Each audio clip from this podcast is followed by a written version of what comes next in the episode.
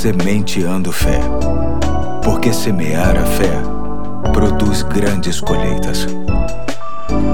Aqui é o Pastor Eduardo. Hoje é terça-feira, dia 9 de fevereiro de 2021 e te convido a me acompanhar na última semana da série É Caro, mas Vale a Pena. Hoje vou ler Eclesiastes capítulo 4, de 9 a 12. Assim diz o texto: É melhor ter companhia do que estar sozinho, porque maior é a recompensa do trabalho de duas pessoas. Se um cair, o amigo pode ajudá-lo a levantar-se. Mas pobre do homem que cai e não tem quem o ajude a levantar-se. E se dois dormirem juntos, vão manter-se aquecidos. Como, porém, manter-se aquecido sozinho? Um homem sozinho pode ser vencido, mas dois conseguem defender-se. Um cordão de três dobras não se rompe com facilidade. Hoje quero tratar sobre o preço de ter uma companhia. O texto que li é fabuloso e nos inspira a não viver só, seja na intenção de ter um cônjuge ou mesmo em ter uma boa amizade.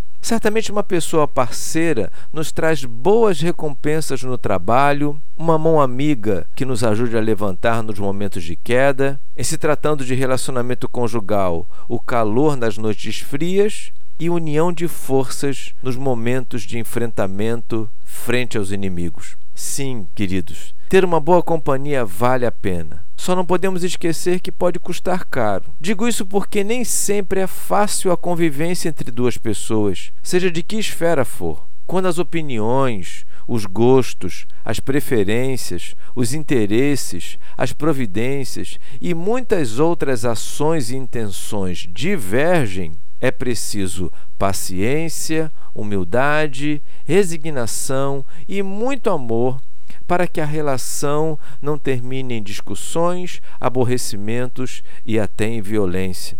A nossa natureza tende a ser egoísta. Inevitavelmente queremos que prevaleça o que queremos. Se não estivermos minimamente dispostos a pagar o preço para uma boa convivência, em alguns casos ela se torna impossível. A semente de fé de hoje quer trazer à sua mente e coração o quanto são ótimos os resultados quando estamos propensos a investir numa relação a dois. O texto de hoje ressalta o valor da vida que não se pode ignorar.